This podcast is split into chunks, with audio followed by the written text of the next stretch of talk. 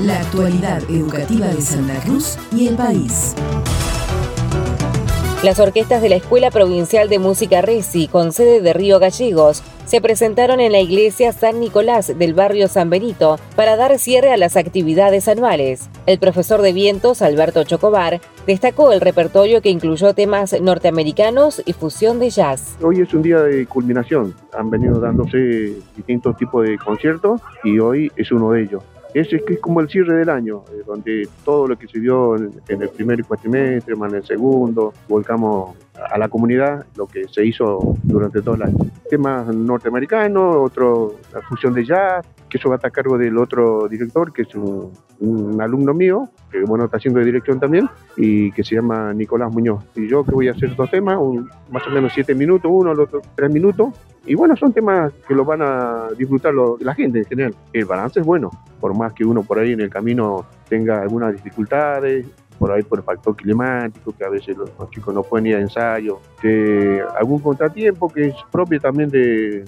unas eventualidades que surgen, pero que siempre tratamos de recuperar en las otras clases en otro momento para que lo que se venía haciendo no se resienta y el repertorio llegue a su fin, que es que el alumno aprenda el repertorio y participe y toque junto con todos los compañeros. Del encuentro participaron la Orquesta Infantil Charitos, junto a las orquestas Cauquén, Macatoviano y la Banda Sinfónica. Continuando con estas presentaciones, el 13 de diciembre en el gimnasio Dardo Rocha se presentarán en la sede del barrio San Benito la Banda Sinfónica y la Orquesta del Barrio, con más de 200 estudiantes en escena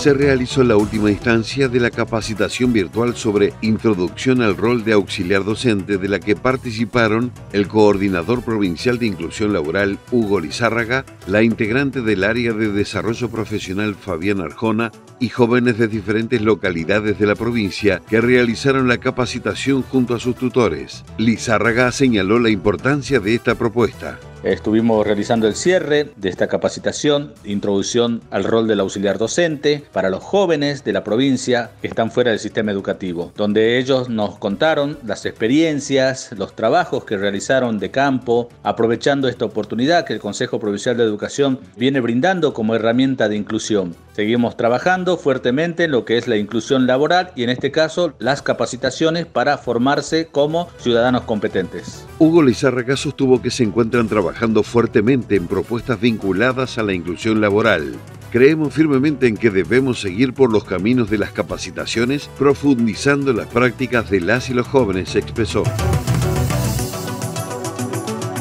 Durante la celebración de la Semana del Mar, la comunidad de la Escuela Especial número 11, Canto a la Vida de Puerto Deseado, realizó su proyecto institucional anual con acciones tendientes a visibilizarlas junto a las y los alumnos de la institución confluyeron varias instituciones para colaborar con la propuesta, destacando a las fundaciones Por el Mar y Conociendo Nuestra Casa, parques nacionales, las subsecretarías municipales de Medio Ambiente y de Turismo y vecinos de la localidad que se sumaron a las actividades. La profesora en Educación Especial, María Solavas, hizo un balance de la experiencia adaptada a las y los estudiantes para que las puedan disfrutar en la medida de sus posibilidades y agradeció el compromiso para concretar las guiadas turísticas en lugares más alejados, la experiencia sensorial de subirse a los kayaks para que pudieran tomar contacto con el agua, la campaña de limpieza, la muestra de algas y finalizando la propuesta con un mural dibujado y pintado en el cerco perimetral de la escuela. Muchas gracias a todas las instituciones que me han acercado para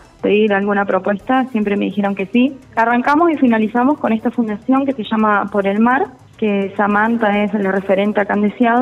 y agradecerle a ellos principalmente por toda la buena onda. Los gastos del mural los solventó la fundación en todo lo que es materiales. También turismo nos ayudó en una guiada, Raquel nos acompañó, Naem puso el transporte para poder ir con los chicos a lugares más lejanos, no solamente caminar por acá. También a los chicos de parques nacionales que nos ofrecieron una propuesta sensorial hermosa, a la gente de medio ambiente que nos ayudaron con nuestra campaña de limpieza, que siempre es algo fijo en la Semana del Mar, y a la Fundación Conociendo Nuestra Casa que les pudo dar la experiencia de subir a un kayak o a una canoa y de tocar el agua la verdad ellos fueron todos los que participaron y también a los muralistas, a Ilay, a Gaby y a Linor, que ellas dos son profes de acá. Y bueno, a todos los chicos y a las familias que hicieron que los chicos pudieran estar presentes en estas distintas propuestas. En esta actividad de cierre del proyecto institucional participaron alumnos, docentes, padres y colaboradores como una forma de concientizar desde la escuela a quienes transitan por el lugar el compromiso social con el cuidado del mar. Noticiero Educativo RACE, elaborado con información propia del Gobierno de Santa Cruz y del Ministerio de Educación de la Nación.